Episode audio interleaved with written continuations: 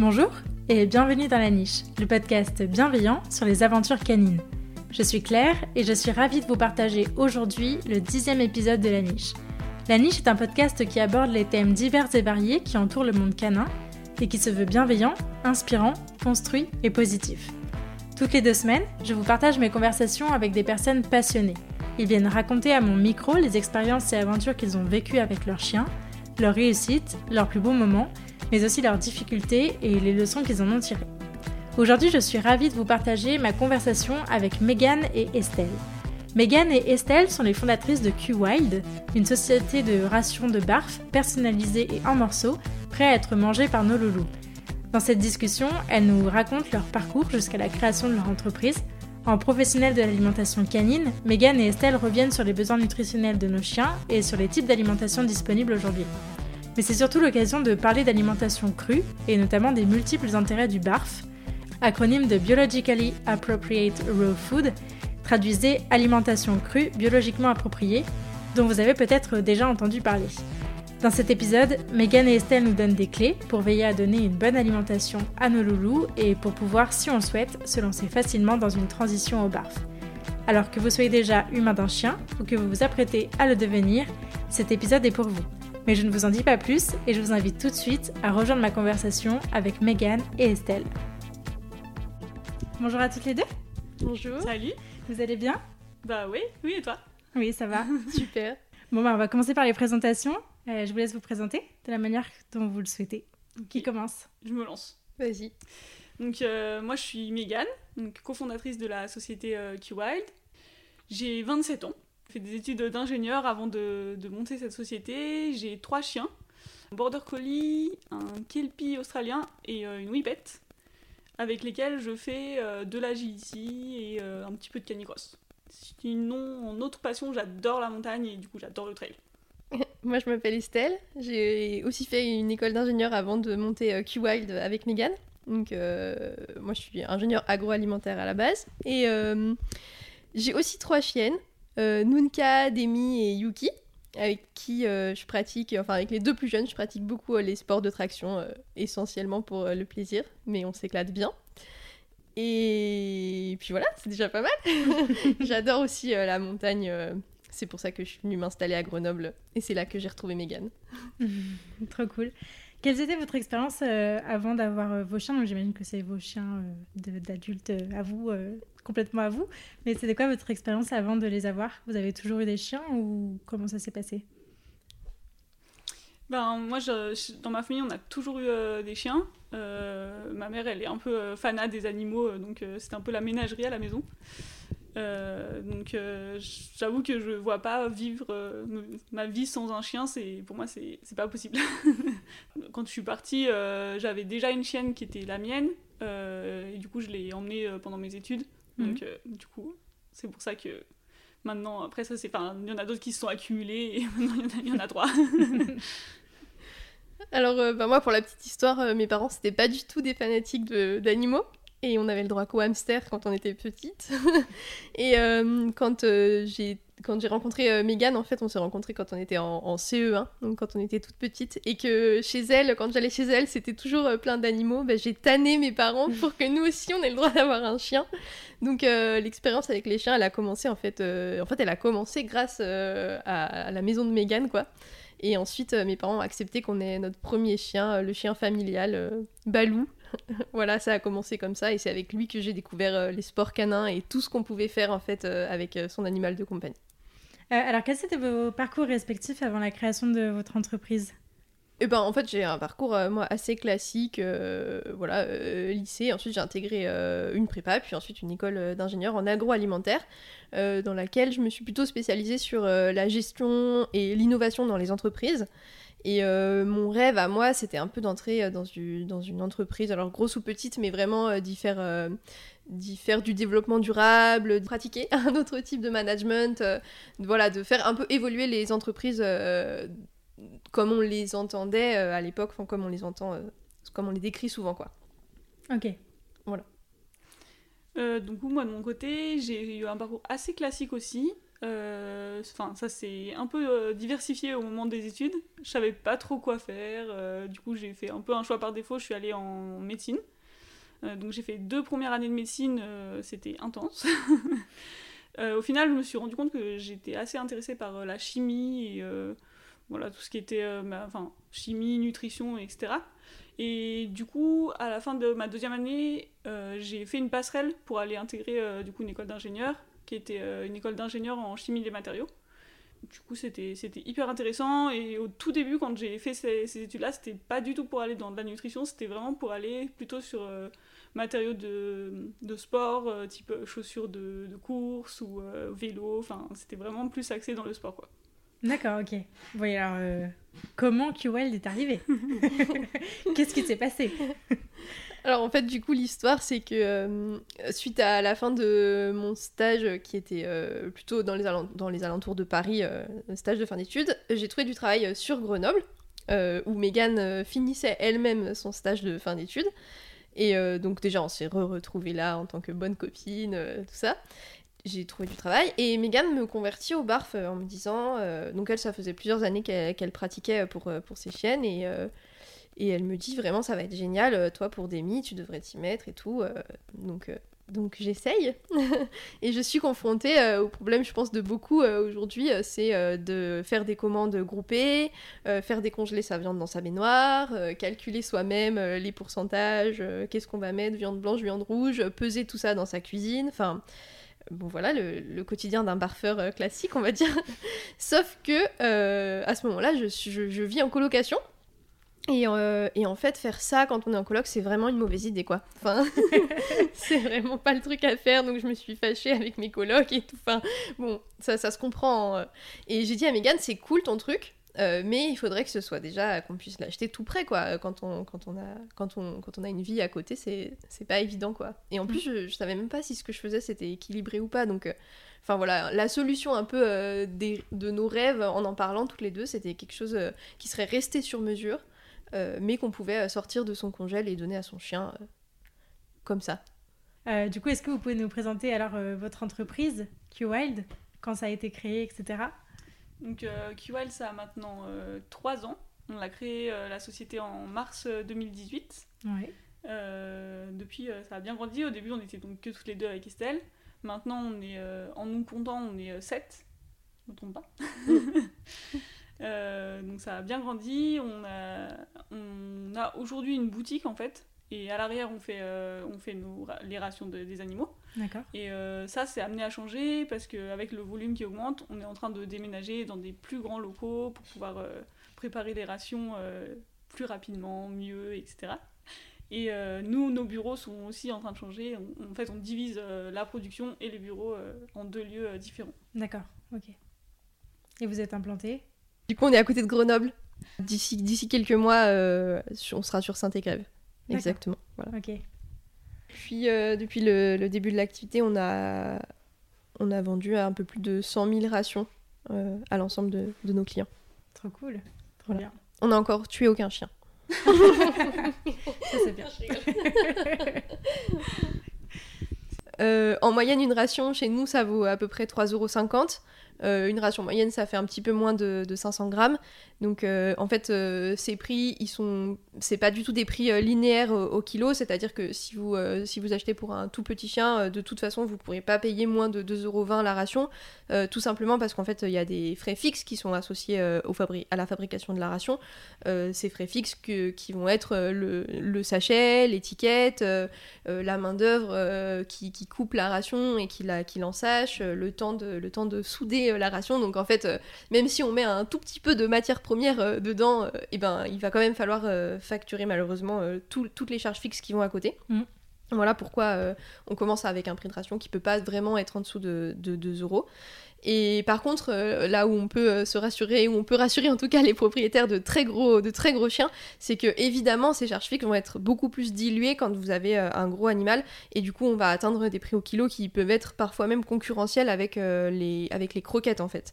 Et des rations qui sont voilà qui, qui vont faire largement plus de 1 kg et qui vont tomber à des prix en dessous de parfois en dessous de 5 euros le kilo.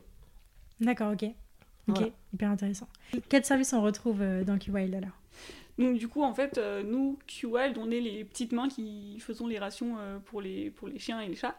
Euh, L'idée, c'est vraiment de proposer des rations qui soient sur mesure. Donc on a des rations qui sont adaptées en fonction des caractéristiques de l'animal et qu'elles soient équilibrées. Donc on vérifie l'équilibre en fonction des ingrédients qu'on qu'on met dans les rations.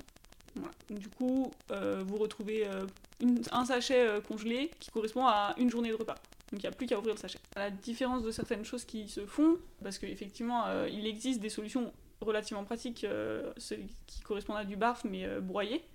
Et nous, l'idée qu'on avait derrière la société, c'était quand même de garder ce côté morceau pour pouvoir permettre aux chiens de mâcher, de le voir euh, prendre du temps pour manger. Et c'est pour ça qu'on a conservé ce côté barf en morceaux.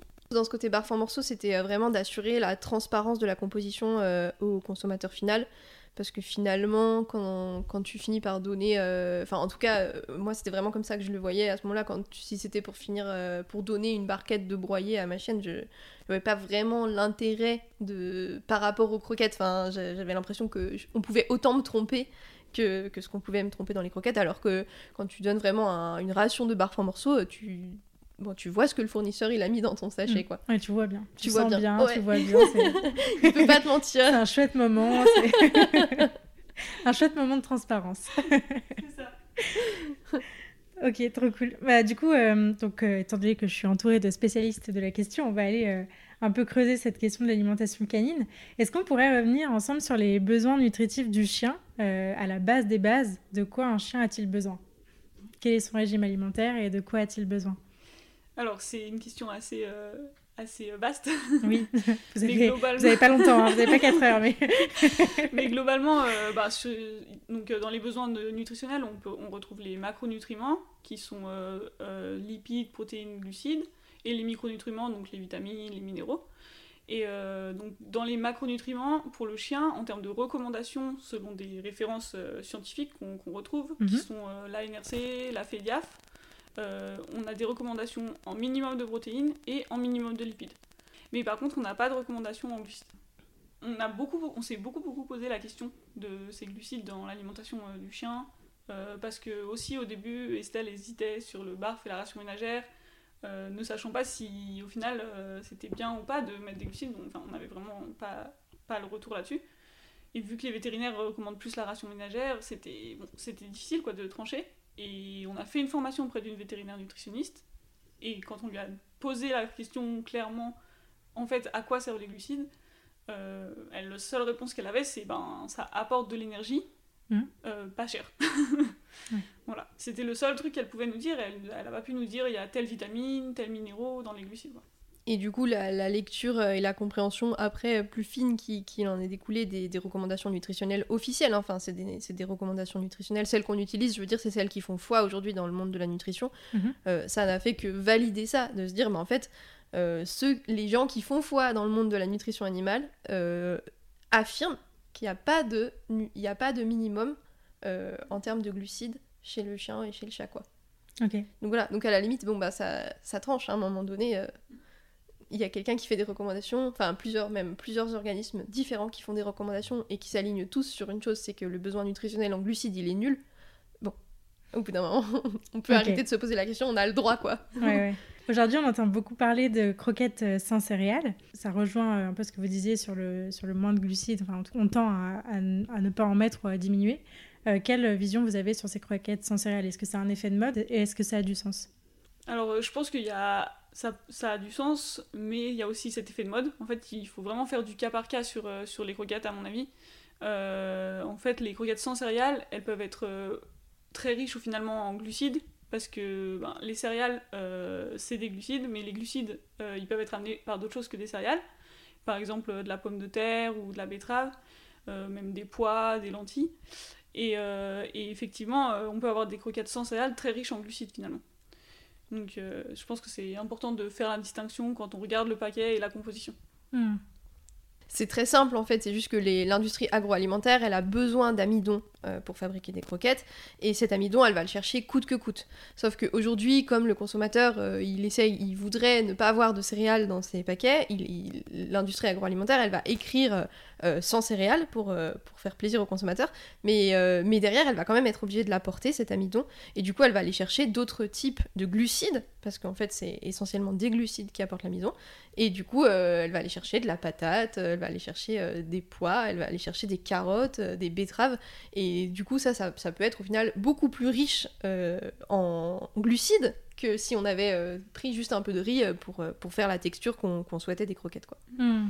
Oui, et puis je pense que cette explosion aussi, de, cette alerte qui va vers le sans céréales, c'était aussi l'idée de dire que les fabricants de croquettes mettaient beaucoup de céréales dans leurs croquettes parce que c'était ben, de l'alimentation pour chiens à moindre coût parce que ça coûte beaucoup moins cher que la viande. Enfin, je ne sais pas si vous le confirmez. Oui, oui, on le confirme. ok, top. Euh, du coup, je voulais refaire un point pour reposer les bases avec vous euh, sur les différents modes d'alimentation aujourd'hui. On en a cité plusieurs. Est-ce que vous pouvez un peu nous expliquer la différence entre chaque? Alors, euh, bon, je suppose que les croquettes, je ne vais, pas les, réexpliquer. Donc voilà, en gros, je pense qu'aujourd'hui, la majorité des chiens sont nourris aux croquettes. Il existe aussi un autre système pour nourrir son chien facilement qui est la pâtée. Euh, donc la pâtée, euh, rappelons-le, c'est aussi euh, de la viande et des céréales dans la plupart du temps, ou en tout cas aussi un mélange qui apporte de l'amidon pour donner aussi une texture à la pâtée et l'ensemble est cuit. Il existe la ration ménagère, donc la ration ménagère, de nouveau, on est dans un contexte d'alimentation cuit. simplement, ça va la plupart du temps être le propriétaire qui mélange de, des céréales avec euh, de la viande qui fait cuire tout ça et puis qui peut complémenter euh, en huile, en légumes. Enfin voilà, chacun fait sa recette et donne à son animal euh, la ration ménagère. Mhm. Et enfin, l'alimentation crue, le grand monde de l'alimentation crue. Ok. Alors qu'est-ce qu'il y a dans ce grand monde de l'alimentation crue? L'alimentation crue, c'est assez vaste. On a plusieurs types d'alimentation crue. On va avoir ce qu'on appelle le pré-modèle, où en fait euh, le propriétaire va vouloir nourrir son animal au plus proche euh, du fait qu'il soit carnivore, donc il va essayer de reconstituer une proie, d'où le terme pré-modèle. Euh, on a le BARF, qui est un acronyme en fait anglais qui signifie Biologically Appropriate Raw Food. Donc si on traduit, ça, ça, signifie en fait une nourriture crue qui soit biologiquement adaptée à l'animal. Nous, on aime bien changer le biologiquement en physiologiquement pour pas euh, perturber les gens euh, en mode c'est pas bio, mais c'est physiologiquement, ça correspond aux besoins physiologiques de l'animal. Euh, donc ça, ça va être très proche au final du pré-modèle, donc ça reste du bar, de l'alimentation crue qui est en morceaux. Mhm. donc de la viande De la viande, exactement. Principalement De la viande, des eaux charnues, des abats.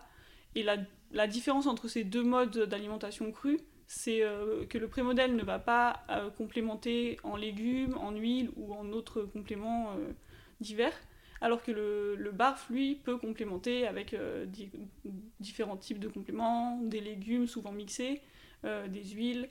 Donc c'est la, seule petite différence qu'il y a entre ces deux modes d'alimentation crue. Mhm. Et le dernier, qu'on appellerait plutôt aussi du barf, mais broyé, donc euh, ça va ressembler au final à de la pâtée, sauf qu'elle va être crue, il n'y aura pas de céréales à l'intérieur, et euh, la composition sera quand même très similaire au barf en morceaux. D'accord, ok. Pourquoi avez-vous euh, choisi ce, modèle du barf alors? Qu'est-ce qui a primé Pourquoi pas le pré-modèle par exemple, ou le barf broyé? Pourquoi avoir choisi le barf en morceaux? En fait, nous, on part du postulat que nourrir son animal de la manière la plus naturelle possible, c'est bien, mais on est quand même des scientifiques dans l'âme et euh, on a besoin de s'assurer euh, de l'équilibre euh, de manière chiffrée. Quoi. On, pose la composition de nos ingrédients, on regarde si ça correspond aux recommandations. Et quand on a fait ça avec simplement de la viande, des abats, enfin tout ce qu'on trouve dans une proie, on n'atteignait pas certaines recommandations. Typiquement la vitamine E, on n'arrivait pas à l'atteindre sans mettre de l'huile de tournesol. Donc c'est vraiment pour ça qu'on a choisi d'aller sur le modèle BARF, parce que pour nous, on essaie au maximum de faire les choses de manière naturelle, mais euh, quand il faut complémenter, euh, on n'est pas, on a plutôt envie d'aller quand même chercher euh, d'autres ingrédients. Ok. Du coup, concrètement, ça se compose comment une ration de barf? Donc, globalement, on va retrouver une partie viande, donc viande rouge ou viande blanche, qui est à peu près un peu plus la moitié de la ration, donc environ 50, environ 53%, 54%. Ça dépend de l'animal. Euh, une partie euh, os charnu, donc c'est important de revenir sur le fait qu'il soit charnu, il faut pas donner un pilon de poulet avec plus de viande autour, ça, on ne fait pas ça dans l'alimentation barf, c'est vraiment encore entouré de viande. Donc là, ça va représenter entre 40 et 45% de la ration. Ça, ça, varie pareil en fonction des animaux. Il y en a qui ont besoin de plus, d'autres moins. Et euh, on va avoir une partie euh, abats filtrant. Donc j'insiste sur le filtrant parce que on a des, des abats qu'on appelle abats musculaires comme le cœur qui, sont, qui apportent la même chose au final que euh, de la viande musculaire. Et les abats filtrants, eux, ils vont amener d'autres choses comme la vitamine A. Et il faut absolument qu'ils soient donnés dans une quantité ni trop haute ni trop basse. Et nous, ça varie entre 4 et 5% de, de la ration. D'accord, ok. Euh, il y a une autre partie que je vous ai pas décrit. la dernière, le dernier ingrédient, ça va être le, mix euh, d'huile, de fruits de légumes. En général, on le, on le on l'inclut pas nous dans nos pourcentages, en fait, on le rajoute en, plus de la ration. Donc euh, on peut dire que ça, ça, correspond à peu près à une petite cuillère à soupe de, par 10 kg de chien. D'accord, ok. Du coup, je voulais vous demander comment, comment fonctionnait Q-Wild, où est-ce que vous trouvez la viande, comment, comment ça se passe? Grosso modo, qu'est-ce que vous faites, vous, à Q-Wild, avant que le sachet euh, plein de barf arrive chez nous? Mais je, je retourne, euh, je retourne la, réponse d'un point de vue euh, client en fait parce que c'est plus facile en fait le client il commande sur le site internet. Donc euh, les, les, commandes s'accumulent on va dire jusqu'à une date donnée. Et à une date butoir je peux même vous la dire le, mercredi soir toutes les commandes sont enregistrées et sont traitées donc par notre, notre responsable de production qui va de grâce à toutes ces commandes déterminer pour la semaine qui suit de combien de viande on a besoin de combien de tous les types de viande on a besoin en fonction de toutes les recettes qui, sont euh, complètement euh, sur mesure pour chacun des animaux. Donc euh, le jeudi, elle va passer ses commandes à tous nos fournisseurs et nous, à partir de la semaine qui suit, donc du lundi, et eh ben, on va faire vraiment opérationnellement la tournée pour aller chercher la viande blanche, la viande rouge, les os charnus chez, chez, tous les fournisseurs qui sont en gros la majorité à moins de 150 km de Grenoble. Mhm. Et le, ceux qui viennent, les, la viande qui vient de plus loin, elle nous est livrée elle nous est livrée euh, directement dans notre, dans notre atelier de production. Donc voilà, et puis une fois qu'on a réceptionné euh, toute notre viande, et ben, elle est... en fait, on a des, tableaux avec euh, vraiment chaque animal, la recette de chaque animal. Donc, par exemple, on a un tableau Charlie.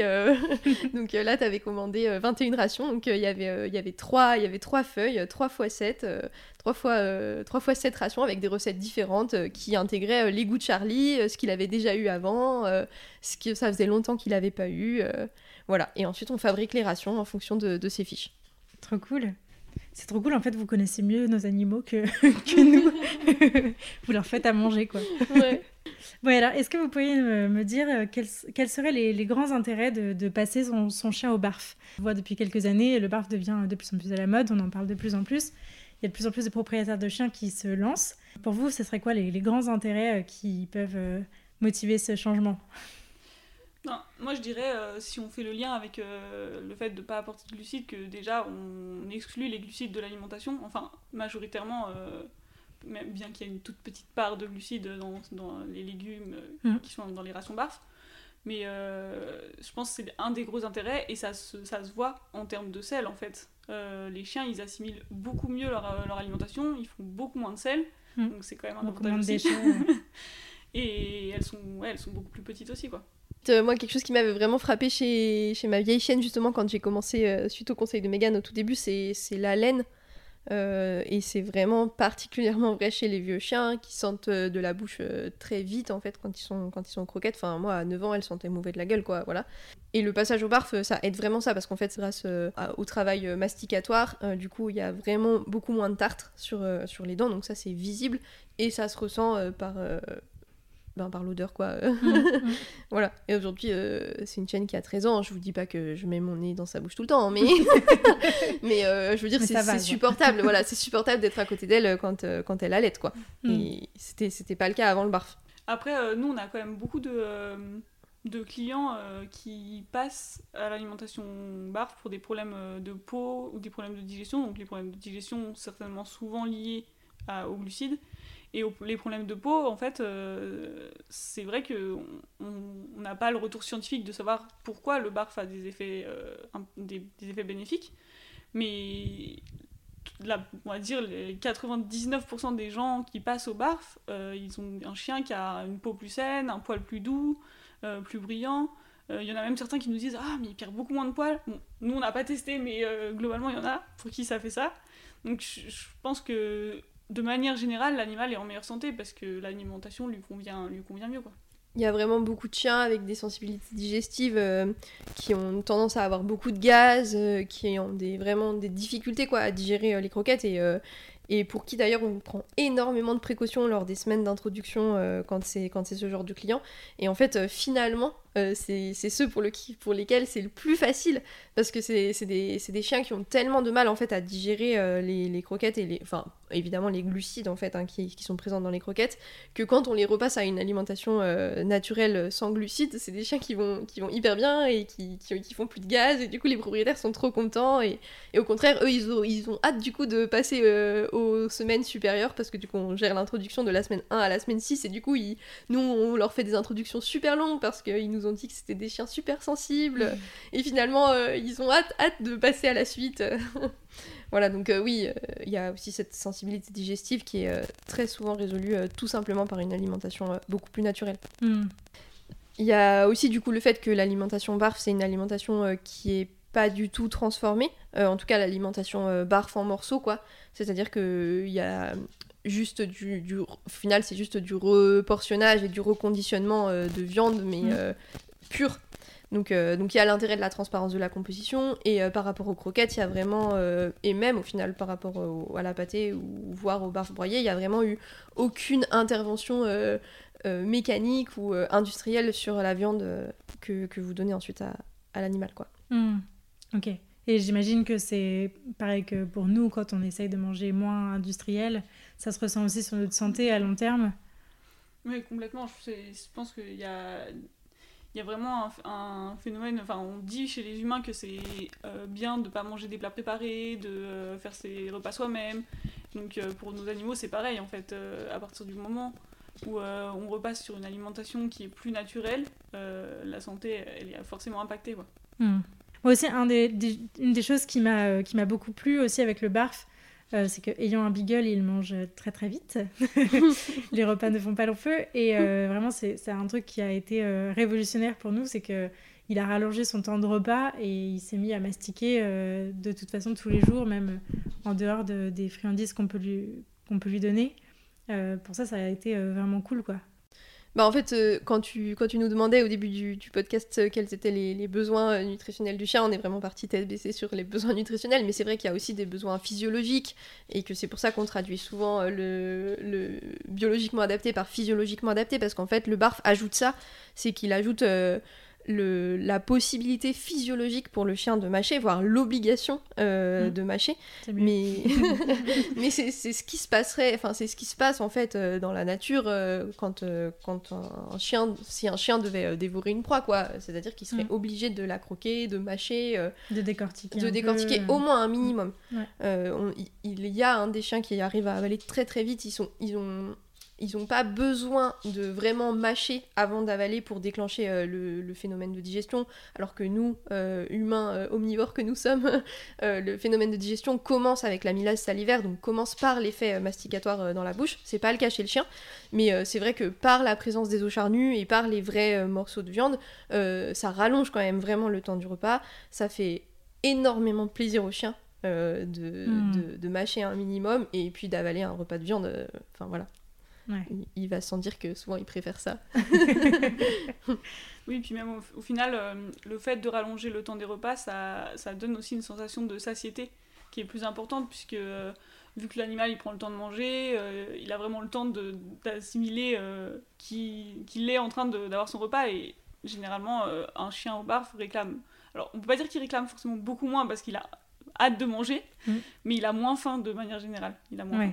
Oui, c'est vrai que des fois, enfin, je me souviens avant quand il était aux croquettes, il venait de manger, il rentrait, et il se rasseyait à la même place pour demander sa ration. Alors que mm. tu l'as déjà mangé quand euh, je, je, voulais passer maintenant aux valeurs de votre entreprise. Je sais que vous avez euh, à cœur euh, de faire les choses bien et, et de belles choses dans, dans, dans cette entreprise. vous pouvez nous en parler? Avec plaisir. Une des valeurs principales de l'entreprise, en fait, c'est même ce pourquoi on a créé de base cette, cette société. L'idée, c'est vraiment de pouvoir démocratiser l'alimentation crue et surtout l'alimentation crue en morceaux. de pouvoir permettre aux propriétaires qui se disent en fait moi j'ai pas le temps de pas le temps de faire ça j'ai vraiment envie mais j'ai pas le temps de le faire et de le faire facilement, de le faire sans, s'inquiéter, de le faire en étant accompagné. Et c'est vraiment, euh, c'est vraiment le but, euh, le, but principal quoi, de la société. Mmh. C'est de faciliter le, passage aussi. Moi, pour mon expérience perso, euh, on mange pas de viande à la maison. Et donc on se voyait mal euh, aller chercher nos kilos de viande tous les mois et préparer sur notre petit plan de travail euh, les rations sanglantes. donc euh, non, ça c'est super pratique, c'est clair. Non, c'est vrai qu'on on essaye en tout cas de faire au, mieux pour créer une entreprise qui soit saine dès le début. alors nos valeurs, elles sont sur plusieurs points.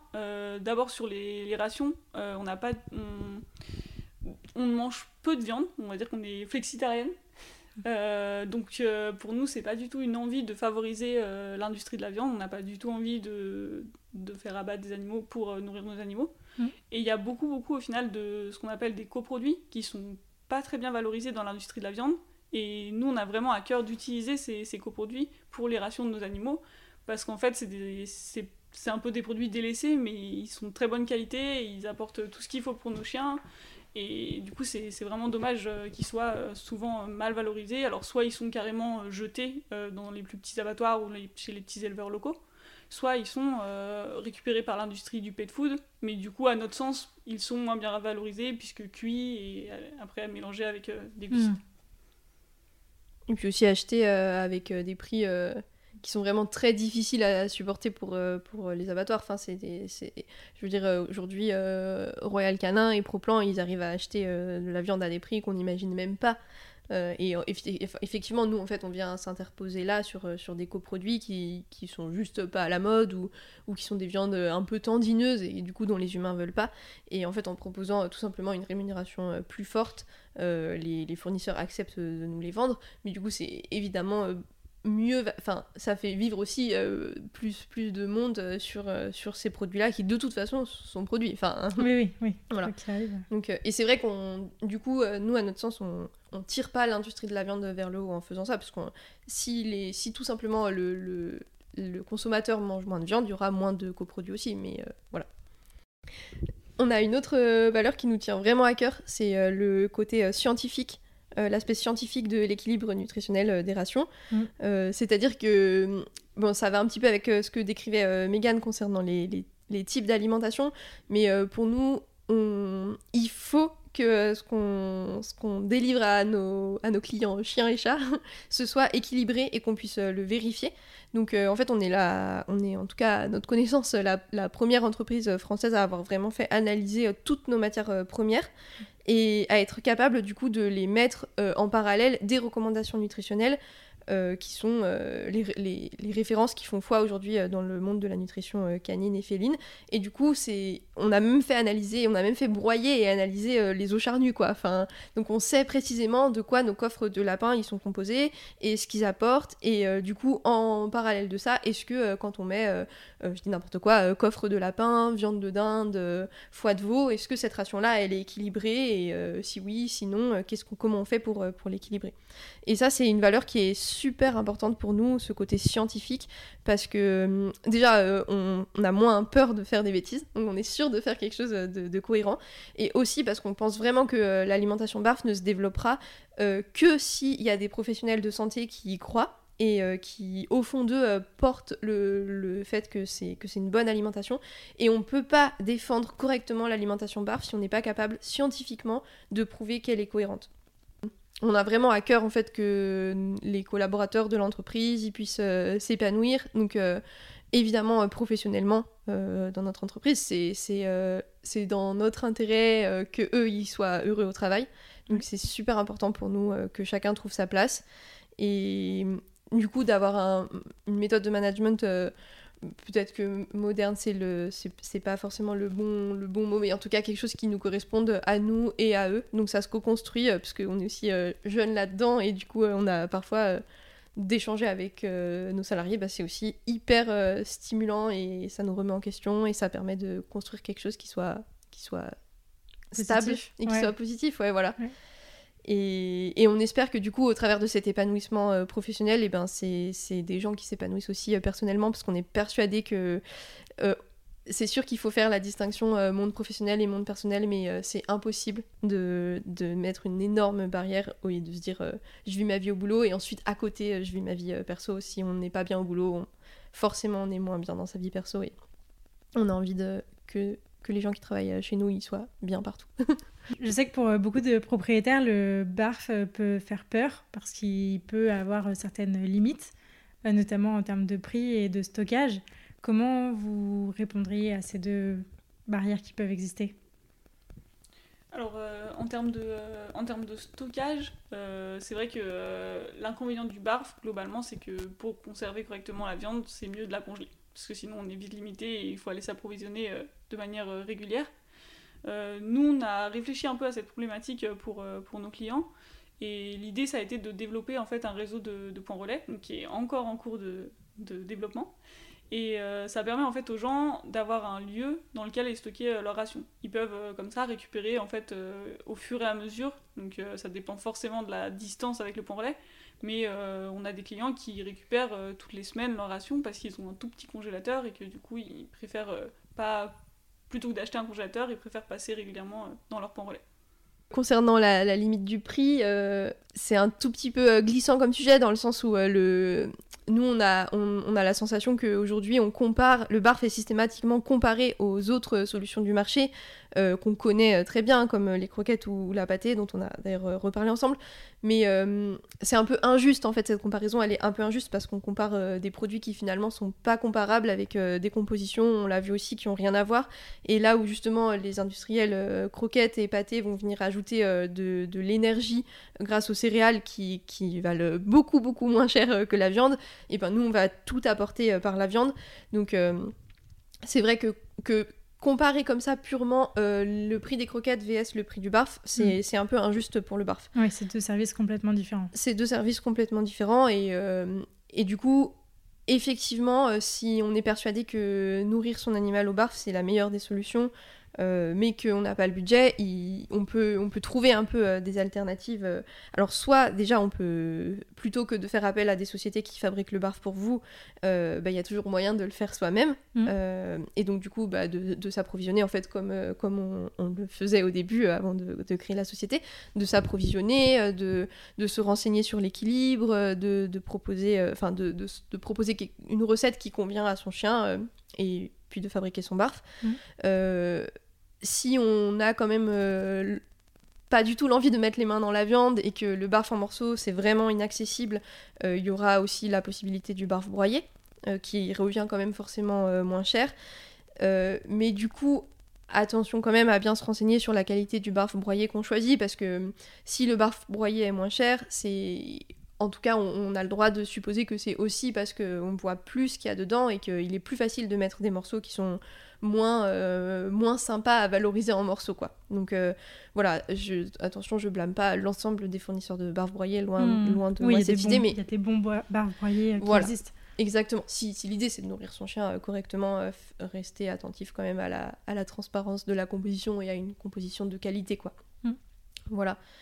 Et, et sinon, c'est peut-être un peu mathématique comme réponse, mais je, je, serais curieuse de savoir quand même quand on nourrit son chien au barf, euh, combien on économise en détartrage, combien on économise chez le vétérinaire à plus long terme, parce que forcément le vétérinaire, euh, ça coûte cher quand l'animal il est senior, mais un animal qui a été nourri toute sa vie au barf, euh, peut-être que les, les, soucis de santé ils seront beaucoup moins, ils seront vraiment moindres une fois le chien senior, et du coup au final, peut-être que tout cumulé, parce qu'une facture veto, ça va très très vite, et ben, peut-être qu'on s'y retrouve, quoi.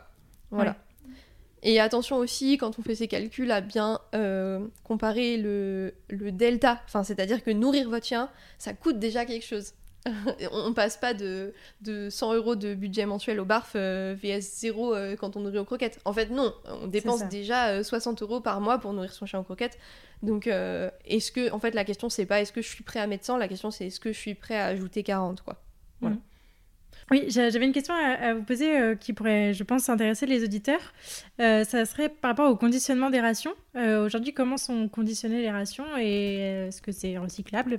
Donc, les rations, c'est des rations journalières qui sont conditionnées dans des sachets type sachet de congélation. simplement, le plastique est un peu plus épais, épais pour qu'on n'ait pas de fuite. Mm. Et soudé, du coup, manuellement.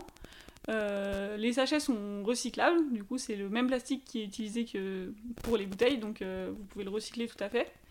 Euh, nous on vous conseille pour la petite astuce de, avant de décongeler la ration, vous ouvrez le sachet, vous mettez la ration dans un tupperware, ça permet que le sachet soit moins sale, le mix légumes descend mieux, et comme ça vous pouvez le recycler sans que ça reste longtemps, enfin ça, ça sente, voilà, parce que des fois dans la poubelle c'est pas, pas très agréable. Ok. Donc d'ouvrir le sachet, de mettre la ration dans un tupperware et de laisser décongeler comme ça euh, sans, le... sans le sachet. Ok. Ah, bonne astuce. Quel conseil euh, vous, vous, pourriez donner à des auditeurs qui euh, peut-être souhaiteraient se lancer vers une, vers une alimentation peut-être un peu meilleure pour leur chien, une fois qu'ils ont écouté tout ça et qu'ils se rendent compte qu'ils pourraient peut-être faire mieux?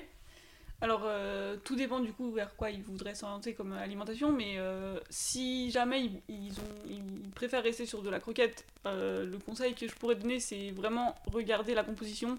Vous ne faites pas avoir par le marketing, le fait qu'il y ait un loup sur le paquet ou que les croquettes s'appellent alpha. vraiment, il faut, il faut quand même regarder la composition, faire son petit calcul pour retrouver les glucides, parce que les glucides ne sont pas indiqués sur la composition.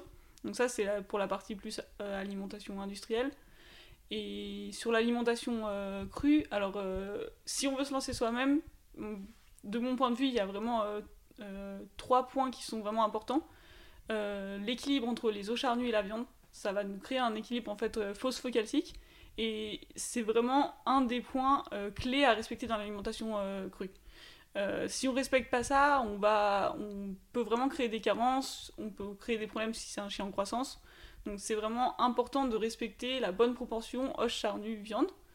Euh, comme je le disais tout à l'heure, la vitamine A, euh, faut pas ne pas en mettre, mais il faut pas non plus la surdoser. Donc ça c'est important de faire attention. On ne peut pas donner que du foie à la place de la viande, ça marche pas. Et aussi bien adapter la taille des os à son chien en donnant toujours des os bien charnus, crus, euh, qui ne soient pas des eaux porteurs euh, de gros animaux, euh, pour éviter les problématiques qu'on entend souvent, les esquis ou des choses comme ça. Je vais maintenant vous poser la question signature de ce podcast. Qu'est-ce que ça a changé à votre vie de vivre avec des chiens et de vous lancer surtout dans cette aventure entrepreneuriale? Bah, Moi, de mon côté, je sais pas si je pourrais dire que ça a changé quelque chose du coup, pour, par rapport à avoir des chiens, vu que j'ai toujours vécu avec des chiens. Je pense que ça me changerait beaucoup si j'en avais pas. je trouve que c'est hyper motivant tous les jours déjà ils sont tout le temps contents les chiens. Donc euh, c'est hyper plaisant. Euh, peu importe quand on rentre du boulot, qu'on soit de bonne humeur, mauvaise humeur, eux ils sont toujours contents. Donc euh, c'est vraiment plaisant de, rentrer à la maison. Ça motive aussi à faire plein de choses, parce qu'on les sort, on va se promener, on partage des activités. Enfin c'est vraiment c'est une motivation quotidienne. Et, et, si on devait plus parler de l'entreprise, c'est au final, c'est un peu comme un chien. non mais c'est hyper motivant parce que c'est euh, quelque chose qu'on construit soi-même. Donc euh, si on doit le rapprocher même de quand on éduque son chien, on est hyper content de, de, de lui apprendre des choses, et etc. Bah aller euh, dans sa société pour faire des choses, c'est un peu pareil. On, construit cette société, donc on va jamais en, à reculons pour travailler parce qu'on fait les choses qu'on aime, on les fait pour faire quelque chose qu'on aime moi j'ai peu d'expérience, enfin, pour dire pas du tout d'expérience euh, salariale, euh, mais je me verrais pas du tout en avoir maintenant que j'ai créé la, société. quoi. C'est vraiment une super expérience. Euh, alors moi, d'avoir des chiens, ça, ça a changé beaucoup de choses parce que du coup, j'en avais, on avait commencé sans, mais quand, quand j'étais petite. et mais c'est génial. je pourrais pourrais plus euh, vivre sans chien. Et euh, au-delà de tout ce qu'a ajouté, de tout ce qu'a dit Megan, euh, j'ai aussi envie d'ajouter que je suis toujours bluffée par le fait que c'est des des êtres qui sont sans jugement aucun. Et effectivement, ça va avec l'humeur, mais ça va aussi avec tout le reste et même envers eux-mêmes. Des fois, bah, nous parfois, on peut être injuste parce qu'on prend une mauvaise décision à un moment donné ou on enfin, ça, ça peut arriver, quoi, nous, d'être injustes envers notre animal, et eux, euh, eux ils, ils le sont jamais, quoi, ils en tiennent pas compte, et enfin, je trouve vraiment que c'est des êtres bluffants, euh, et que on a, enfin, moi, j'aimerais euh, être comme eux, enfin, je pas, ils sont, j'ai, c'est des, des êtres que j'admire, en fait, euh, les, les chiens, quoi. Et, et concernant la société, c'est vraiment un moteur d'apprentissage continu dans tout. Et euh, ça, je trouve ça euh, vraiment génial. C'est-à-dire, enfin, c'est génial et c'est un peu à double tranchant. C'est-à-dire que on est, quand on crée sa société, on n'est jamais bon. et, euh, et d'ailleurs, pour moi, un peu l'image d'une société, enfin, de la de l'entreprise euh, parfaite à terme, c'est finalement euh, arriver à recruter des gens qui seront meilleurs que, nous sur tous les sujets. et donc du coup, bah ça, il faut l'accepter que nous, on peut pas être, euh, peut pas être parfait partout et on peut pas maîtriser tout. Mais par contre, on apprend tout le temps, quoi. Du coup, on est, on doit tout le temps apprendre et c'est ça notre travail, c'est d'apprendre et c'est d'être capable de, sélectionner des talents partout. Et quand je dis talent, ça va du, du préparateur de ration, quoi. Qui est, qui est capable de, d'analyser, euh, d'aller vite, de comprendre et tout, euh, à la personne euh, qui, qui va faire la compta, quoi. Enfin, voilà, il n'y a pas de... Et non, c'est génial de créer sa boîte, c'est encore plus quand c'est avec euh, sa copine d'enfance. Enfin, de, des fois, en prenant un peu de recul, euh, j'ai l'impression qu'on vient rêve, quoi. Je me dis, euh, j'espère qu'on va pas vite, trop vite se réveiller. Est-ce qu'il y a des ressources que vous aimeriez partager à nos auditeurs qui peut-être voudraient approfondir le sujet de l'alimentation canine? Alors, euh, moi, il y a un livre que je peux, leur conseiller qui est euh, au final, euh, je pense, assez, court, assez simple à lire déjà pour se lancer un peu sur, sur ce sujet. C'est le livre Toxic Croquettes, qui permet un peu de prendre conscience de comment sont faites, comment sont fabriquées nos croquettes. Et, euh, et je pense que ça, ça permet aussi des fois un peu de se- de- d'ouvrir un peu les yeux sur, euh, sur ce qui se fait euh, dans ce, dans ce milieu. Moi, je pensais au site, euh, au site internet euh, Vis Medicatrix Naturae, que vous trouverez très facilement en cherchant n'importe quel conseil ou complément naturel pour, pour alimenter correctement son animal, qui est vraiment un site très très riche et très bien fait, aussi très connu. Probablement que j'apprends rien à personne. C'est pas grave. Moi, je le connaissais pas. Ah. C'est parfait déjà. Trop cool. Peut-être pour un prochain podcast, hein, Ouais, grave. parce que je pense qu'ils sont intéressants. Où est-ce qu'on redirige les auditeurs qui souhaiteraient suivre votre travail et qui souhaiteraient découvrir euh, Q-Wild? Alors, euh, ils peuvent euh, nous suivre euh, sur les, déjà les réseaux, Facebook et Instagram, donc euh, pour la partie un peu plus euh, voir comment évolue la société et les moments un peu plus euh, sympas. et s'ils veulent euh, un peu découvrir euh, nos rations euh, un peu plus en détail, ils peuvent aussi aller sur le site internet, donc euh, qwild.fr, et voir du coup euh, comment elles se composent, euh, comment commander, euh, peut-être faire une simulation pour le prix euh, de leur animal. Sur euh, le site internet, ils trouveront tous nos contacts et qu'ils n'hésitent pas à avoir recours aux adresses mail et aux numéros. euh, Ils tomberont directement sur Megan. Ok, trop cool. Et ben merci beaucoup à toutes les deux. Merci beaucoup à toi. Merci à toi. À bientôt. À bientôt. bientôt. Merci beaucoup de vous être rejoints à ma conversation avec Megan et Estelle et de l'avoir écouté jusqu'au bout. J'espère que ce nouvel épisode vous a plu et si c'est le cas, je vous invite à en parler à des amis qui le pourraient aider et à le partager sur les réseaux sociaux en nous taguant arrobase team underscore q.wild et arrobase laniche podcast. Pour fêter la sortie de ce dixième épisode, et parce que j'ai à cœur de vous faire découvrir cette entreprise, nous vous avons organisé un concours, alors euh, rendez-vous sur Instagram pour y participer. Et si vous souhaitez soutenir ce projet, vous pouvez aussi me laisser une note et un commentaire sur la plateforme que vous utilisez pour m'écouter. Ça aide beaucoup le podcast à développer. Et pour enrichir votre écoute, n'hésitez pas à visiter mon site laniche-podcast.fr. Enfin, pensez à vous abonner au podcast et à me suivre sur Instagram pour ne rien rater des prochains épisodes. Ils arrivent très vite. D'ici là, prenez soin d'eux, prenez soin de vous et je vous dis à la prochaine